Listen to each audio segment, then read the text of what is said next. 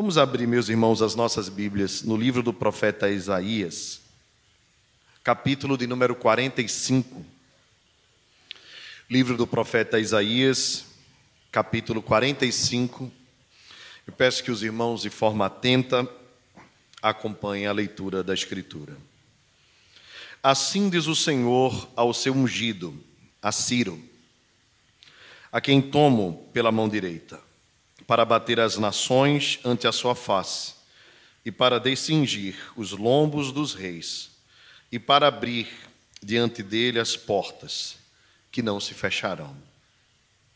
Eu irei adiante de ti, endireitarei os caminhos tortuosos, quebrarei as portas de bronze e despedaçarei as trancas de ferro.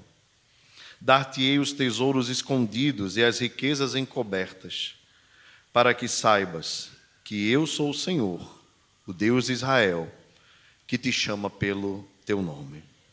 Por amor do meu servo Jacó e de Israel, meu escolhido, eu te chamei pelo, meu, pelo teu nome e te pus o sobrenome, ainda que não me conheces. Eu sou o Senhor e não há outro. Além de mim não há Deus. Eu te cingirei ainda que não me conheces, para que se saiba, até ao nascente do sol e até ao poente, que além de mim não há outro. Eu sou o Senhor e não há outro. Eu formo a luz e crio as trevas. Faço a paz e crio o mal. Eu, o Senhor, faço estas coisas. Destilai, ó céus, dessas alturas, e as nuvens chovam justiça. Abra-se a terra e produza a salvação, e juntamente com ela brote a justiça. Eu, o Senhor, as criei. Ai daquele que contende com o seu Criador, e não passa de um caco de barro entre outros cacos. Acaso dirá o barro ao que lhe dá forma: Que fazes? Ou a tua obra não tem alça? Ai daquele que diz ao pai: Por que geras? E à mulher: Por que dás à luz? Assim diz o Senhor, o Santo de Israel, aquele que o formou. Quereis acaso saber as coisas futuras? Querei dar ordens acerca de meus filhos e acerca das obras de minhas mãos? Eu fiz a terra e criei nela o homem. As minhas mãos estenderam os céus e a todos os seus exércitos dei as minhas ordens. Eu, na minha justiça, suscitei a Ciro, e todos os seus caminhos endireitarei. Ele edificará a minha cidade e libertará os meus exilados, não por preço nem por presente, diz o Senhor dos exércitos. Assim diz o Senhor: a riqueza do Egito e as mercadorias da Etiópia e os sabeus, homens de grande estatura, passarão ao teu poder e serão teus. Seguir-te-ão, irão em grilhões diante de ti, e se prostrarão e te farão as suas súplicas, dizendo: Só contigo está Deus, e não há outro que seja Deus. Verdadeiramente, tu és misterioso, ó Deus de Israel, ó Salvador. Envergonhar-se-ão e serão confundidos todos eles, cairão a uma em ignomínia, os que fabricam ídolos.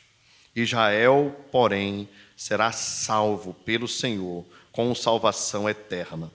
Não sereis envergonhados, nem confundidos em toda a eternidade. Porque assim diz o Senhor que criou os céus, o Deus que formou a terra, que a fez e a estabeleceu que não a criou para ser um caos, mas para ser habitada. Eu sou o Senhor e não há outro. Aleluia. Senhor nosso Deus, diante da tua presença santa, nós queremos te rogar a iluminação do teu espírito, para que neste momento em que calamos as nossas vozes, após termos expressado através dos louvores, das orações, os desejos e o meditar do nosso coração. Agora nós queremos ouvir o teu coração. Fala conosco. tem misericórdia de mim, tem misericórdia de nós. E faz com que saiamos daqui pela tua graça, edificados no poder do teu Espírito Santo. Em nome de Jesus. Amém. Meus irmãos, com o advento das redes sociais, as notícias e informações chegam a nós de forma instantânea. Esta talvez seja a primeira vez que nós acompanhamos em tempo real uma guerra, ao vivo, pelo Instagram, pelo Facebook, pelo Twitter, notícias da guerra, imagens da guerra, selfies da guerra, coisas que nos surpreendem e que faz com que nós sintamos cada dia mais o caos que está o mundo nos nossos dias. Claro que também com o advento das redes, nós passamos a ser todos especialistas, aspas, né, em todos os eventos que acontecem, seja pandemias, doenças ou até mesmo a guerra.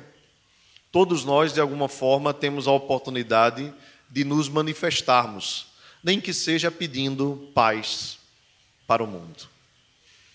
Estamos vivendo de fato dias difíceis, de muitas narrativas, de muita reflexão a respeito do que tem acontecido no mundo. Esta guerra da Ucrânia, o que parece ser algo isolado, na verdade é um reflexo de anos do que tem acontecido no mundo e o resultado tem sido danoso e drástico. O Ocidente região em que nós vivemos, que tem a sua cultura estabelecida embaixo da cultura maior judaico-cristã e como liderança os Estados Unidos da América, tem cada dia se afastado mais das suas raízes. E isso traz reflexos duros para a sociedade ocidental. Principalmente quando nós nos afastamos do evangelho da graça de Deus.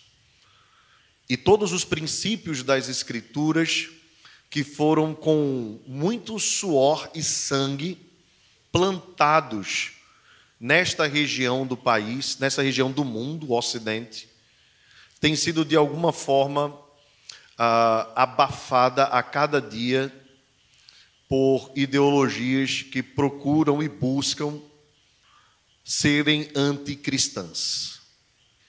Nesse mesmo instante em que nós estamos vivenciando um país lutando contra o outro, recebemos a notícia de uma guerra onde uma parte só tem o poder e o direito de batalhar, e a outra parte não tem o mínimo direito de defesa. Eu estou me referindo à aprovação pelo judiciário colombiano do aborto em crianças de seis meses na gestação das suas mães. Totalmente indefesas, elas não terão sequer o direito de lutarem pelas suas próprias vidas. Os ucranianos ainda poderão, como estão fazendo alguns, né, inclusive o próprio presidente, pegarem armas e tentar resistir. Mas o que poderia fazer uma criança que ainda nem mesmo saiu da barriga e que já terá a sua vida ceifada sem que haja motivo algum, apenas pela vontade daquela que pensa que é dona da criança, mas é dona apenas do seu próprio corpo. Talvez você conheça alguém que nasceu de seis meses. Há muitas pessoas que nasceram de seis meses. Então, enquanto o mundo vive aquela guerra lá, a América Latina vive uma outra guerra. Verem, vermos mulheres nas ruas celebrando que agora na Colômbia o aborto é permitido, é como receber um tapa na cara da sociedade que abandonou a Deus. A Colômbia é um país de maioria cristã. Os católicos são maioria. Infelizmente, por causa da igreja, inclusive evangélica, o Ocidente tem perdido suas raízes principais. E, meus irmãos, quando nós acessamos essas informações, compartilhamos essas informações, guerra na Ucrânia, ditadura na Venezuela, em Cuba, na Nicarágua, as questões ligadas à pandemia, narrativas, nós olhamos e vemos que o mundo está vivendo dias muito difíceis. E percebemos então que nós cristãos precisamos nos apegar ainda mais a Deus, mas o Deus verdadeiro, o Deus de verdade, o Deus que diz eu sou.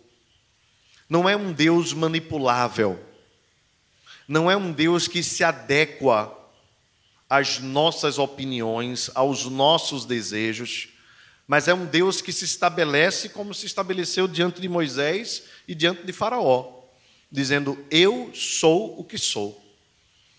Quando o Faraó pediu satisfação para saber em nome de quem Moisés falava, era como se o próprio Faraó estivesse dizendo para Deus: Quem és tu para se dirigir? Eu sou quem governo todas as coisas. Deus então mandou se revelar não apenas a Moisés, mas também a Faraó. Avisa ele que eu sou, eu sou, e que mostrarei as minhas maravilhas na terra do Egito. E Deus endureceu mais ainda o coração de Faraó e mostrou a sua glória no meio das terras do Egito. Meus irmãos, num momento da história de Israel, quando o povo havia se dividido. Senaqueribe invadiu as terras do norte, capital em Samaria, e destruiu as dez tribos de Israel, e a Síria então passou a ser a casa desse povo, que se misturou de tal forma que foi difícil diferenciar o que era um israelita do que era um assírio.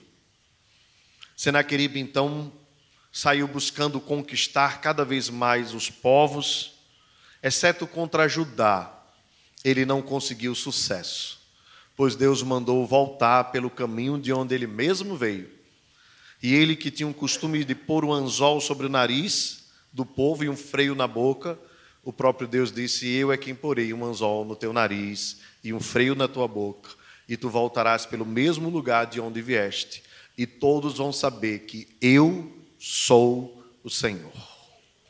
Alguns anos depois, o povo de Judá, que conseguiu resistir a Senaqueribe, a Síria, começou a pecar gravemente contra Deus. Deus levantou os seus profetas e anunciou-lhes que se eles não parassem de pecar, eles enviaria, ele enviaria a espada sobre eles.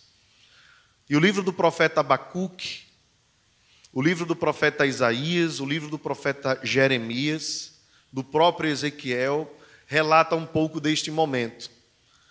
Quando o povo de Judá, capital no sul, região de Jerusalém, duas tribos, decidiu continuar pecando contra Deus e os seus reis sucessivamente caíram na idolatria, no adultério e embora Deus levantasse fortemente os seus profetas para acusá-los, repreenderem, eles resistiam a Deus. Ao ponto de Israel haver tão violência, tanta violência, que Abacuque diz: Senhor, até quando tu verás a violência e ficarás parado? Deus então anunciou: Eu vou resolver, Abacuque, o problema. E enviou então a Babilônia. Os caldeus cujo principal líder, Nabucodonosor, eram terríveis, terríveis. Eles destruíram tudo. Eles fizeram um sítio contra Israel cerca de quatro anos, não permitindo que, os alimentos entrassem, buscando ah, proibir Israel de ir em todas as fontes de água. Eles foram ah, minguando o povo de tal forma que Israel não pôde resistir quando no dia que Nabucodonosor invadiu Jerusalém, conseguiu então levar tudo. Matou os homens a, a grande maioria, as mulheres também foram mortas e violadas, as crianças, as que sobraram, porque até as mães, durante o sítio, tiveram que comer a carne dos seus próprios filhos. A Bíblia nos diz que ele invadiu Jerusalém, destruiu o templo, levou cativo o povo, alguns dos nobres ele levou para servir no seu trono na Babilônia. Mas Deus disse: Sou eu, Abacuque, quem o levanto. Israel passa 70 anos no cativeiro da Babilônia. Havia uma promessa. Jeremias havia dito que ele levantaria, que Deus levantaria Ciro, chamando Ciro de meu servo. É interessante porque essa palavra, meu servo, ungido, de alguma forma traz para nós um espanto. Porque eh, quando nós pensamos num homem tão mau, Deus o chamando de servo e ungido, isso nos deixa, numa primeira leitura, encucados. Mas nós precisamos entender o contexto do texto. É exatamente esse texto que nós vamos meditar na noite de hoje. No capítulo 45, verso 1, o Senhor diz: Assim diz o Senhor ao seu ungido, a Ciro Ciro era o rei persa. A Pérsia havia invadido a Babilônia, destruído, e agora era o principal império. E Deus diz a Israel, anos antes de Ciro nascer, nessa profecia, que Deus, chamando-o pelo nome, colocaria Ciro numa posição tal que ele dominaria o mundo da sua época. E assim aconteceu. Ciro se tornou rei, invadiu a Babilônia, dominou tudo e agora tinha o controle das nações em suas mãos. O que parecia ser desgraça, na verdade era a graça de Deus em favor do seu povo, porque Deus usaria Ciro como um instrumento dele para fazer com que Israel, 70 anos depois do cativeiro, voltasse para sua terra e pudesse reconstruir a sua vida, e nunca mais Israel cairia no pecado de constituir deuses diante de Deus e de fazer para si imagens de escultura. Mas Deus o chama de meu servo. E essa palavra aqui, irmãos, ela é pertinente para os dias de hoje. Por que ela é tão importante para os nossos dias, irmãos? Porque hoje o homem mais temido do mundo se chama Vladimir Putin, um ex-integrante da KGB, um apaixonado pela União Soviética, que não se conforma em ter o seu território limitado, que durante anos tem investido naquelas regiões para que aqueles que desejam com ele fazer uma nova revolução soviética, os chamados separatistas, plantem ali o desejo dos russos que ainda moram naquela região de restaurarem aquela região à União Soviética dos sonhos dele. Vladimir Putin, se você já observou, é um homem que não demonstra sentimentos. Se você já olhou o semblante dele, é extremamente assustador. Semelhante àquele semblante que nós vemos nos vídeos poucos, né? E até nos filmes que fazem sobre Hitler. Um homem que não demonstra nenhum tipo de sentimento. Ele mal olha nos olhos, sempre cabeça baixa, sisudo, estabelece para si formas, métodos e tudo se submete a ele. Vladimir Putin o servo de Deus.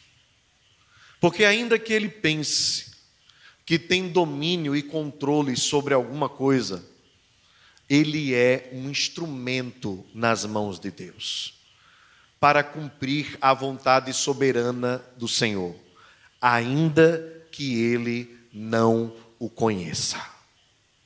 Isso não faz dele um servo como nós somos servos. que servimos a Deus por amor, por graça, porque Ele nos alcançou.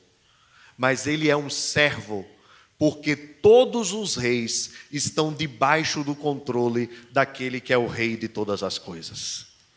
Ele é servo, porque tanto ele, como o presidente Joe Biden, como o nosso presidente da República, ou qualquer um que foi constituído de autoridade, é autoridade porque toda autoridade procede de Deus. Isso não necessariamente, irmãos, significa que Deus se agrada do governo deles. Porém, significa que Deus domina o domínio dele. E que Deus limita o governo, a atuação e os intentos do coração de qualquer governante neste mundo. Ciro não era uma boa pessoa. Assim como Nabucodonosor também não. Embora em Daniel nós encontremos ele reconhecendo que o único Deus era o Deus de Daniel, embora ele assim o fizesse, isso não significa que ele tinha um coração devotado a Deus, que ele amasse o Senhor. Mas isso significa que ele estava debaixo do controle daquele que domina todas as coisas. E qual é, irmãos, a principal lição que nós tiramos sobre tudo isso? Observe no texto comigo. A primeira delas é essa que eu citei. Não há ninguém que não sirva ao plano soberano de Deus. E nós cantamos aqui. Sim, eu sei, Senhor, que tu és soberano. Tens os teus caminhos e tens os teus próprios planos. Os planos de Deus, irmãos, são melhores do que os nossos. Os seus pensamentos são mais altos do que os nossos. Há muitas coisas no meio deste caos que nós não conseguiremos entender. Há muitas coisas que ficarão ocultas e que serão misteriosas a nós. Sobre estas coisas, por mais que nós nos esforcemos, nos dediquemos e busquemos entender, nós sabemos que há um limite para o nosso entendimento. Mas para uma coisa não há limite: aquele que tem a verdadeira fé em Deus. É crer que Ele é soberano, que não há outro, que Ele controla todas as coisas. O texto nos diz ao Ciro, meu ungido, meu servo, a quem tomo pela mão direita, a mão forte. Deus está dizendo: Eu vou levantar Ciro, vou levantar com mão poderosa, ele vai abater as nações, ele vai dissingir os lombos dos reis, né? Cingir os lombos era receber autoridade. Ciro iria dissingir os lombos. Ou seja, ele ia fazer com que os reis estivessem debaixo do seu domínio. E as portas para ele se abririam e não se fechariam. Por que isso iria acontecer a Ciro, irmãos? Não é porque Ciro era poderoso, e não era porque Ciro era autônomo, embora responsável por cada uma de suas ações diante de Deus, e apto a receber o juízo de Deus, Deus estava no controle de todas as coisas. Tanto que Deus diz: Eu irei adiante de ti. Eu sei que geralmente alguns irmãos gostam de pegar aqueles textos na, na caixinha de promessa, né? E aí ligam para a rádio e diz assim: Pastor, me dá um versículo. Aí o pastor tira lá um versículo. Aí às vezes tira esse aqui. Aí o texto diz assim: Eu irei adiante de ti. Aí, oh, glória a Deus. Mas e, e, aqui é o contrário. É Deus dizendo que iria adiante de um rei terrível. Mas era Deus quem estava fazendo. Era Deus quem estava indo adiante. Era, era Deus que ia endireitando os caminhos tortos, quebrando as portas de bronze, despedaçando as trancas de ferro dando a ele, esse aqui é que o pessoal mais gosta, né? Dar-te-ei os tesouros escondidos, olha, e as riquezas encobertas. É Deus dizendo para Ciro, um rei ruim, um rei opressor, mas que não estava fora do controle de Deus. Pelo contrário, Deus mesmo estabeleceu para o seu propósito. Por isso que o texto diz: o Deus de Israel. Veja, interessante, né? Ciro era o rei persa, mas o Deus que estava controlando ele era o Deus de Israel, porque não há outro Deus. E Deus diz: Eu te chamo pelo teu nome. Agora, por que Deus estava estabelecendo Ciro? Porque Deus estava abrindo as portas para que ele reinasse. Porque Deus estava despedaçando as trancas de ferro, porque Deus estava endireitando os caminhos tortuosos, porque Deus estava colocando tudo em favor de Ciro. Ele diz no verso 4: Por amor do meu servo Jacó e de Israel, meu escolhido. Guarde uma coisa no seu coração, meu irmão. Putin não é maior do que Deus. Biden não é maior do que Deus. Nenhum governante é maior do que o nosso Deus. E todas as coisas cooperam juntamente para o bem daqueles que amam a Deus, daqueles que são chamados segundo o seu propósito. Deus está controlando todas as coisas, em favor do seu povo, em favor da igreja. Deus estabelece reis e também os faz cair, exalta e abate levanta e derruba. Em primeiro lugar, para que se saiba que só Ele é Deus e governa todas as coisas. E em segundo lugar, por amor do seu povo Israel, por em amor da sua igreja. O que está acontecendo lá, por mais duro que seja, é para a glória de Deus e é em favor da igreja de Deus. Você sabe o que pastores ucranianos disseram em meio à crise? Militarmente, os ucranianos todos disseram: nós precisamos do Ocidente.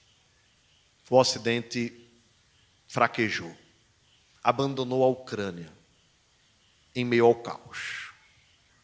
Eles disseram: nós precisamos de armas. Alguns ofereceram para que o presidente saísse. Ele disse: eu prefiro que vocês me ajudem com armas para que nós existamos. Essa não é a nossa parte, irmãos, como igreja. Agora o que os pastores, o que os pastores disseram lá foi nós estamos vivendo dias difíceis. Nós precisamos de Bíblias. Nós precisamos de Bíblias. Nós precisamos de Bíblias. A palavra de Deus é a arma para que a igreja se mantenha fiel em dias de luta, em dias de aflição, em dias de perseguição, em dias de opróbrio, de vergonha, de dor, de sofrimento, de caos. É a palavra de Deus que sustenta a sua igreja.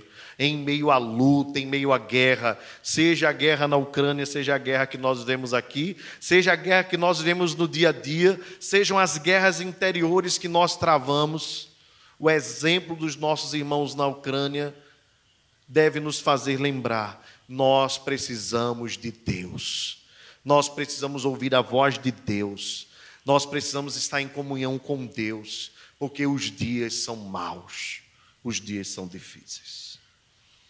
É por amor da igreja. Observe o verso 4 ainda.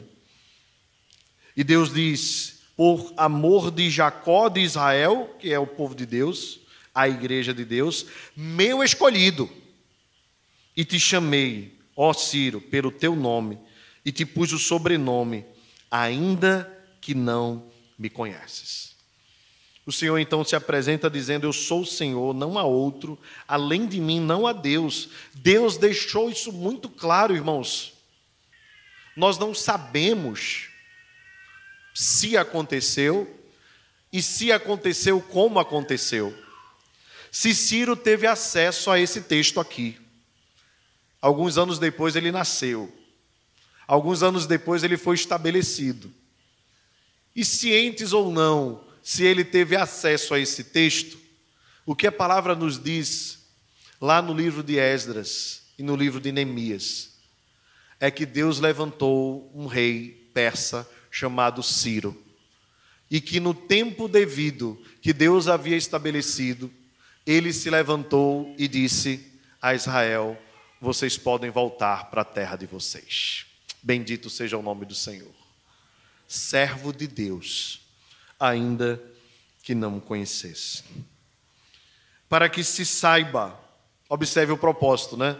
Deus diz: Eu sou o único. Deus fala do seu amor para o seu povo. Mas há um propósito também no verso 6: para que se saiba até o nascente do sol, até o poente. É como se, se Deus estivesse dizendo assim, pois nós sabemos bem, né? Quando o sol nasce aqui, né, no Oriente ele se põe e vice-versa, né? É como se Deus estivesse dizendo: para que se saiba em toda a terra que além de mim não há outro. Qual o propósito aqui, irmãos? Então, eis aqui o propósito de Deus alcançar com a sua glória e com a verdade de que Ele é o único Deus, alcançar aqueles que ainda não o conhecem, para que eles saibam que só há um Deus, o Deus de Israel, o Deus da igreja.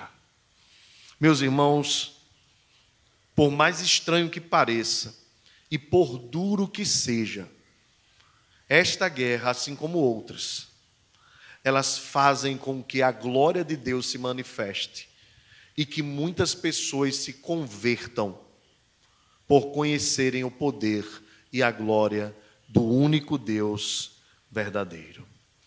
Há muitas histórias que nos revelam isso, mas talvez uma das mais impactantes para mim é o surgimento da igreja presbiteriana na Coreia, registrado no livro que a nossa editora Cultura Cristã até hoje reedita, chamado Pentecoste Coreano. Se você ainda não teve a oportunidade de ler o Pentecoste Coreano, você deveria ler. É a história dos nossos irmãos cristãos na Coreia. E quando, após a Segunda Guerra Mundial, no final, os japoneses duramente invadiam a Coreia para tentar destruí-los, nós vimos que foi exatamente neste momento em que a igreja do Senhor se fortaleceu, que muitas vidas se converteram e hoje os coreanos são a segunda nação de maior número de cristãos no mundo. Está lá a maior igreja presbiteriana, a maior igreja batista e a maior igreja Assembleia de Deus, além da igreja do Po Yong-shu, falecida há pouco tempo. Mas foi estabelecida por meio do sangue. Neste livro ele conta, um dos autores, são dois, conta a história de quando a igreja estava reunida num culto como este, vivendo os horrores da guerra e louvando a Deus com as portas fechadas. E começam a ouvir os tiros lá fora de metralhadoras. E quando algum irmão tentava abrir a janela para fugir, recebia tiros, e aqueles que estavam dentro começavam a sentir um calor insuportável. Os japoneses haviam rodeado a igreja de fogo e não, não havia mais nada a fazer aqueles irmãos sobreviverem. Se tentassem fugir, seriam metralhados, e se ficasse, seriam mortos pelo fogo.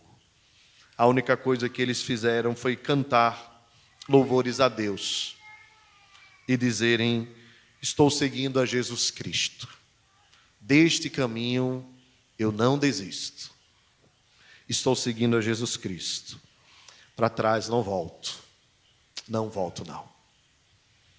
Alguns anos depois, homens que se converteram no Japão pós-guerra voltaram àquela terra. E um dos japoneses que atirou contra os coreanos, tanto com metralhadora como lançando fogo, se converteu ao Senhor e voltou para pedir perdão. Meus irmãos, o sangue dos mártires é o combustível da igreja. Quanto mais baterem no povo de Deus, mais nós vamos crescer. Nós somos como carvalhos do Senhor.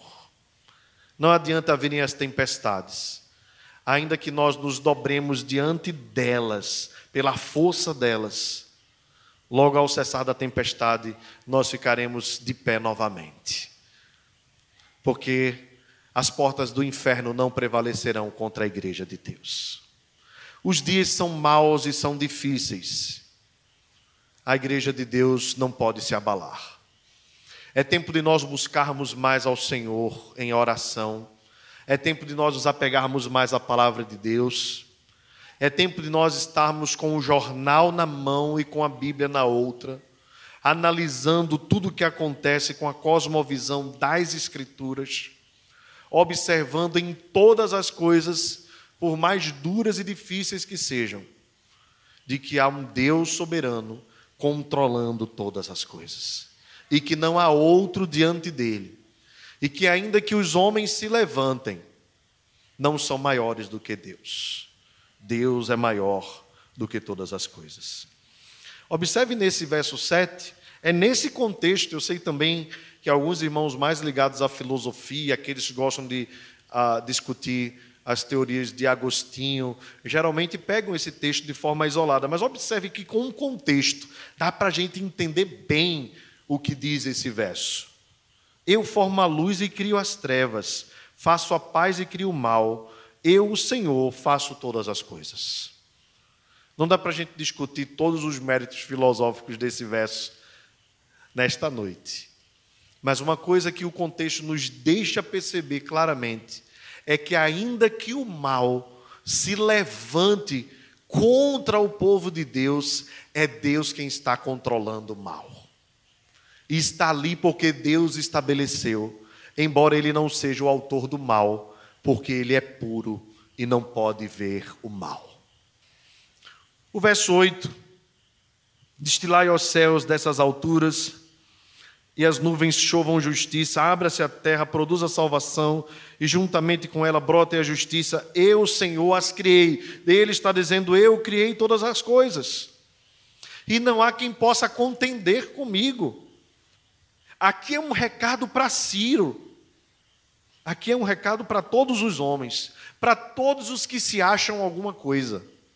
Sejam os que governam as nações, ou sejam aqueles que pensam que governam a própria vida. Ai daquele que contende com o seu Criador. O homem natural, o homem sem Deus, ele vive em eterna contenda contra o Criador. Deus diz: ai dele. Não passa de um caco de barro entre outros cacos. Veja que é interessante, né? Deus levanta Ciro, mas ao mesmo tempo diz: Ciro, tu és um caco no meio dos outros cacos. Eu te levanto, mas tu não és nada. Tu só és o que eu te permito ser. Tu só és o que eu determino que tu sejas. Ciro, irmãos, Putin, seja lá quem for, é fruto do decreto de Deus. E assim como Deus decretou o dia de nascer, Ele decretou também o dia de morrer. Contou todos os dias deles. E eles que se acham eternos, superpoderosos, não passam de um caco de barro como outros cacos. E Deus é o grande oleiro que quebra o barro, destrói o vaso, desfaz, reconstrói segundo a sua soberana vontade. E o vaso não pode perguntar ao oleiro. O vaso não tem autoridade para perguntar por que me fizeste assim ou por que não me fizeste assim. Ele é soberano, irmãos. Ele faz do jeito que quer. Quem é que pode contender contra o Senhor? Todos aqueles que contenderam contra Deus foram destruídos. Todos. Isso aqui é um recado que serve tanto para Putin, como para Biden, como para o presidente da Ucrânia, ou para qualquer autoridade, mas é um recado para mim e para a sua alma também. Você é de Deus, você foi criado por Ele. O sopro da vida, o coração que bate aí dentro de você, o sangue que pulsa, você não fez nada para obter. A vida é um dom da graça de Deus. Ele sopra e você nasce. Ele tira o sopro e você morre. e os teus dias somem como a erva que é plantada pela manhã e que pela tarde murcha. Deus está no controle de todas as coisas. Assim diz o Senhor, o Santo de Israel, que te formou, e aqui que o formou, né? Quereis acaso saber as coisas futuras? Quereis dar ordens acerca de meus filhos e acerca das obras de minhas mãos? Aqui então Deus está estabelecendo os limites para o procedimento de Ciro. Que ordem, Ciro, tu podes dar que eu não autorize antes? E aqui nós nos lembramos daquele momento em que Jesus estava diante da autoridade de Herodes, quando foi depois de ir para Pilatos, né? E aquele disse: Olha, eu tenho autoridade para te libertar, para te dar vida. E Jesus disse: Nenhuma autoridade te seria dada se do céu não fosse dada. Toda autoridade pertence a Deus. Nada foge do seu controle. Ele decreta, ele determina. Agindo o Senhor, quem impedirá? Fiz a terra e criei nela o homem.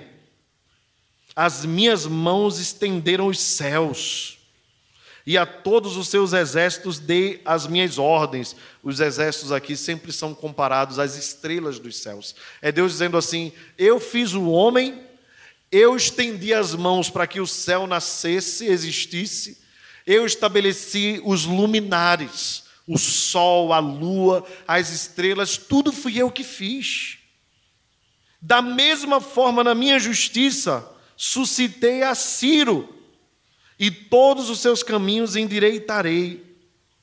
Ou seja, o Deus que criou todas as coisas é o Deus que criou Ciro, que o estabeleceu. Ele está lembrando aqui com essa palavra para consolo de Israel, que Ciro não estava dominando, era nada. Quem estava dominando e reinando sempre foi o Senhor. Ele é o Criador e é também o mantenedor de todas as coisas. Deus não criou todas as coisas e foi tirar um cochilo. Ele criou cada uma delas e controla, domina, preserva e governa todas as coisas, desde a eternidade até a eternidade. As nossas vidas, irmãos, estão nas mãos desse Deus. É por isso que nós não precisamos temer absolutamente nada ainda que estoure contra nós a guerra, ainda que um exército se levante contra nós, bramam nações, reinos se abalam, ele faz ouvir a sua voz e a terra se dissolve. O Senhor dos exércitos está conosco. Deus de Jacó é o nosso refúgio. Vinde contemplai as obras do Senhor, que assolações ele promoveu sobre a terra. Aquietai-vos e sabei que eu sou Deus. Ele edificará a minha cidade, Deus falando a respeito de Ciro, e libertará os meus exilados, não por preço nem por presente, diz o Senhor. É interessante, irmãos, porque esse texto aqui nos mostra a grandeza de Deus. Deus está dizendo assim: quando eu levantar Ciro para tirar vocês do domínio dele, eu não o farei oferecendo a ele alguma coisa. Ele não vai receber nada por isso. Ele vai obedecer a minha ordem e vai cumprir. Sabe o que é que Deus faz, irmãos? Deus levanta Ciro, Deus faz com que Ciro determine o retorno do povo de Israel para Jerusalém, não dá presente nenhum a Ciro, e ainda promove no coração de Ciro o desejo de oferecer a Israel ouro, prata e dinheiro, para que eles voltassem com recursos para reconstruir a sua própria terra. Veja como Deus faz as coisas, né? Deus levanta um homem ímpio, iníquo, que, que fazia tudo para receber as coisas por troca, porque assim aconteciam com os reis antigos, quando eles invadiam uma terra, eles pegavam os despojos da terra, eles ah, pegavam ouro, prata, todos os bens eles traziam para si como posse. Então é inimaginável, inimaginável que um rei que governasse no império libertasse um povo sem receber nada em troca. Deus diz: Eu farei com que Ciro liberte vocês sem receber nada em troca, e vocês ainda vão, ainda vão sair com os bolsos cheios de dinheiro e de recurso para reconstruir a terra. Só Deus faz isso, irmãos. Ele inverte as coisas, ele reverte as coisas. Que poder, que glória, que majestade. Assim diz o Senhor, verso 14, para nós encerrarmos: a riqueza do Egito e as mercadorias da Etiópia, e os sabeus, homens de grande estatura, passarão ao teu poder e serão teus. Deus está dizendo assim: olha, as nações ímpias eu vou te dar, vão ser do teu domínio. O Egito, a Etiópia, os, os gigantes da terra vão ser sob o teu domínio, vão te seguir. Ah, ah, irão em grilhões, né? eles ficarão presos diante da tua mão, Ciro, se prostrarão e farão a ti súplicas e vão reconhecer que Deus está contigo e que não há outro. Havia também essa questão nos povos antigos. Quando um rei dominava, acreditava-se que aquele rei era um rei que tinha os deuses ao seu lado. Deus está dizendo assim: Ciro, quando tu dominares as nações que eu vou te dar, elas vão perceber que existe um Deus que está contigo, mas é um único Deus e não há outro. Sou eu, eu sou o Senhor. Verdadeiramente tu és Deus misterioso, ó Deus de Israel, ó Salvador. Aqui, aqui é como se o salmista, irmãos, diante de tantas coisas maravilhosas, ele parasse para ter um momento de exultação, de gozo. É como quem para assim no meio da meditação e diz assim: não, peraí, peraí eu estou tão repleto de, de, tantas informações a respeito desse Deus, da glória desse Deus, que agora eu vou dar um brado de aleluia. E o brado é esse, no meio da profecia: Deus, tu és misterioso demais. Quem entende os teus caminhos? Quem consegue perceber o teu trabalhar? Quem consegue perceber os teus métodos, as tuas estratégias? Meus irmãos, Deus fez com Israel coisas assim que são extraordinárias. A Bíblia é repleta de coisas extraordinárias. De Deus trabalhando assim contra o natural. Ele age de forma natural, nós sabemos muito bem, mas ele gosta de um sobrenatural. Sabe para quê? Para que as pessoas não achem que as coisas aconteceram por acaso, mas para que reconheçam que foi uma mão poderosa que agiu se não lembremos. Vejam o que Deus fez com Israel logo no seu início. Deus tira Abraão, diz: Vai para uma terra que eu vou te mostrar, eu vou fazer de ti uma descendência. Abraão era velho, com 100 anos, Sara tinha 90, já não tinha mais o costume normal de um casal, Sara já não tinha mais o ciclo normal da mulher. Aí um anjo aparece lá, pede para comer pão, come e diz: Ó, daqui a um ano, Abraão, te prepara porque terás um filho. E Sara, aos 90 anos, dá luz ao descendente que Deus havia prometido. Veja como Deus trabalha. Não podia ser mais fácil, né? Deus chamou Abraão, Abraão era novinho, cheio de vigor, de gás. Sara lá estava com a menstruação em dia, tudo normalzinho. Chegou lá, tiveram relações, teve um filho, que benção, um bebê, vamos seguir a descendência. Não. Deus diz: Eu vou fazer, mas eu não vou fazer desse jeito. Eu vou fazer do meu jeito. Aí, muitos anos depois, né? Deus diz assim a um outro líder, Josué: vai para a guerra contra Jericó. E aí Josué, claro, pensa: quais são as armas que eu vou levar? Leva umas trombetas. Manda os homens irem na frente cantando louvores a Deus, e eu vou fazer a muralha cair. Os irmãos conhecem bem a história. Aí Deus pega depois Gideão, lá na frente, né? Um povo enorme de milhões. Deus manda Gideão diminuir o exército. Chama os teus homens todos. Quem beber água como um cachorro bebe, manda tirar. Quem fizer isso, manda tirar. Quem fizer aquilo, manda tirar. Aí vai Gideões e os 300 e ganham a guerra contra milhões. Ou Deus levanta Josafá e diz assim, ouvindo a oração de Josafá: Josafá, por que estás aperreado? Três povos se reuniram para destruir Israel. Josafá diz: Eu não sei o que vou fazer. Deus diz: Então faça o seguinte: ao invés de você se preparar para a guerra, levanta, vai até o monte e de lá de cima contempla o livramento que eu vou te dar. E Josafá não precisou derramar uma gota de suor. Os dois povos se desentenderam no meio do caminho, e quando ele olhou lá de cima, só haviam corpos. E o Senhor Deus revelou a sua glória. Meus irmãos, os planos de Deus, os métodos, os pensamentos de Deus não são os nossos. Não queira limitar Deus àquilo que você pensa, àquilo que você imagina. Deus é muito mais poderoso, Deus é muito mais soberano do que a nossa mente possa imaginar. Meus queridos, eu, eu assim como o salmista, como, como o profeta aqui, eu, eu, eu quero chamar a sua atenção. Nós, de alguma forma, em geral, né, é, olhamos para um texto desse e não temos o mesmo sentimento do, do, do profeta. Me preocupa ver como muitas vezes a igreja tem perdido a paixão por adorar a Deus. A paixão pela adoração.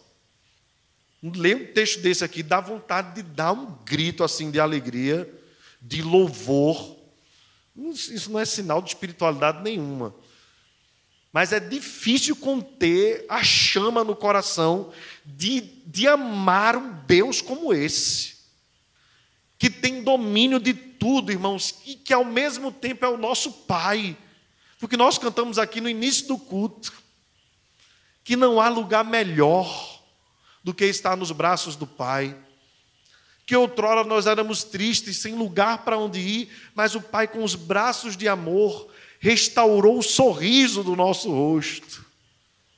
Ainda Deus nos parte na sua herança. Veja, né? A canção que nós cantamos depois fala do filho pródigo que deixou o pai, né? Pegou a herança e gastou. A primeira canção fala do pai que nos dá parte da sua herança, pois nós somos herdeiros com Deus, co-herdeiros com Cristo. Mas nós precisamos voltar nos alegrar por esses motivos, por essas razões. Às vezes nós esperamos algo externo acontecer para nos dar alegria. Nós já temos, irmãos, a alegria na nossa vida. Só em sabermos que nós estamos sendo cuidados por um Deus que é soberano, dominador de todas as coisas e é o nosso Pai a quem nós podemos nos apresentar chamando de paizinho com a intimidade que Jesus estabeleceu nos méritos da sua cruz, da sua morte. Nada mais, irmãos, precisa acontecer no nosso dia para nós nos alegrarmos. Nada mais. Se a nossa vida for ceifada por Deus agora, nós já somos o povo mais feliz do mundo. E nada pode arrancar essa felicidade de nós. Irmãos, os governos podem confiscar os nossos bens, como já aconteceu aqui no Brasil em algum momento. Pode acontecer novamente. Os homens podem tirar as nossas propriedades que nós muitas vezes passamos a vida investindo. Os homens podem tirar isso. Eles podem tirar até a nossa saúde. Mas algo que não pode ser arrancado do nosso coração é o amor que foi derramado pela graça de Deus em nossas vidas. A fé que está enraizada no nosso coração não pode ser arrancada, porque foi estabelecida por Deus. Alegremos no Senhor. Por fim, irmãos, envergonhar Sião, diz o verso 16, e serão confundidos Todos eles cairão a uma ignomínia, os que fabricam ídolos. Aqui, irmãos, ele está se referindo às nações idólatras. Essas seriam destruídas. Mas o povo de Deus, ou melhor dizendo, para o povo de Deus, ele estabeleceu um rei que governaria debaixo do seu domínio. As outras nações continuaram, irmãos, adorando seus ídolos e vivendo debaixo do domínio de Ciro, o povo de Deus, que abandonou a idolatria enquanto estava no cativeiro. Eles foram para o cativeiro por causa da idolatria. No cativeiro, eles aprenderam que só existe um Deus. O Senhor misericordiamente levantou Ciro, os libertou para voltarem para sua terra. Alguns, algum tempo depois, no próprio livro de, de Neemias, nos mostra isso. alguns samaritanos vieram com suas idolatrias buscar se juntar. Quem eram os samaritanos? O povo da tribo de Israel que foi lá com Senaqueribe, ficou na Síria, que se misturou, tentou voltar e disse: Israel, Judá, vamos nos juntar novamente. E Deus, eles disseram: Não, nós não vamos voltar, porque vocês se misturaram, vocês são idólatras. E nós não queremos cair novamente na idolatria. Os idólatras continuam debaixo do domínio de Ciro. Aqueles que adoram ao Senhor herdaram a terra, permanecerão na terra e serão abençoados por Deus na terra. Porque assim diz o Senhor, que criou os céus, o Deus que formou a terra, que a fez e a estabeleceu, que não a criou para ser um caos, mas para ser habitada. Eu, o Senhor, eu sou o Senhor e não há outro. Aqui, irmãos, uma alusão à criação com os dias que o povo de Israel vivia. A Bíblia diz: a terra era sem forma e vazia. A ideia ali é de caos. O termo lá, criou Deus, criou, no hebraico é o termo bará. Bará. Quando o salmista Davi peca contra Deus e a sua vida se torna um inferno na terra, por assim dizer, e Deus o repreende e ele retorna ao Senhor, Davi faz uma oração a Deus usando o mesmo termo que foi usado em Gênesis 1. Em Gênesis 1, no princípio criou Deus os céus e a terra, quando a terra, porém, era sem forma e vazia. No Salmo 51, Davi diz: Cria em mim, ó Deus, um coração puro e renova dentro de mim um espírito inabalável. O que é que estava na cabeça de Davi quando ele escreveu aquele salmo, irmãos, inspirado pelo Espírito? Foi o reconhecimento de que o pecado torna a vida um caos. E Deus, só Deus, é poderoso para reconstruir uma nova vida. Meus irmãos, o que nós pedimos a Deus nesses dias difíceis, difíceis é barar. Barar. Que Deus crie todas as coisas que estão caóticas, recrie, renove para a glória do seu nome. Haverá um dia que isso irá se cumprir. Ele vai consumar todas as coisas e conduzirá a sua igreja para viver numa nova terra onde nós desfrutaremos da Sua presença e Ele mesmo enxugará dos nossos olhos toda lágrima. Mas enquanto estivermos aqui, irmãos, tenhamos a mesma percepção que Moisés teve e estabeleceu um cântico dizendo: Justos e verdadeiros são os teus caminhos, Senhor dos exércitos. Nós não entendemos, não compreendemos tudo, mas algumas verdades que nós precisamos confiar e proclamar. A primeira delas, só existe um Deus. Ele controla todas as coisas. Todas as coisas cooperam para o bem do seu povo amado, a igreja, a sua escolhida. E ele deseja ainda, por meio de todas as coisas, fazer a sua glória conhecida em todas as nações. Ele usa quem ele quer da forma como Ele quer, do jeito que Ele quer. E ninguém pode impedir o agir da sua mão. O caos, Ele transforma em nova vida. As trevas, Ele transforma em luz. E a noite, Ele transforma em dia. Não importa, portanto, se existe caos no mundo. Não importa, portanto, se existe caos no seu coração na sua alma. O que importa é que existe um Deus que é poderoso para fazer novas todas as coisas. Que nós creiamos nele, confiemos nele, o amemos cada vez mais e nos apeguemos a ele. E que nós possamos proclamar para todo mundo: Ele é o Senhor e não há outro. Amém. Vamos ficar de pé, irmãos.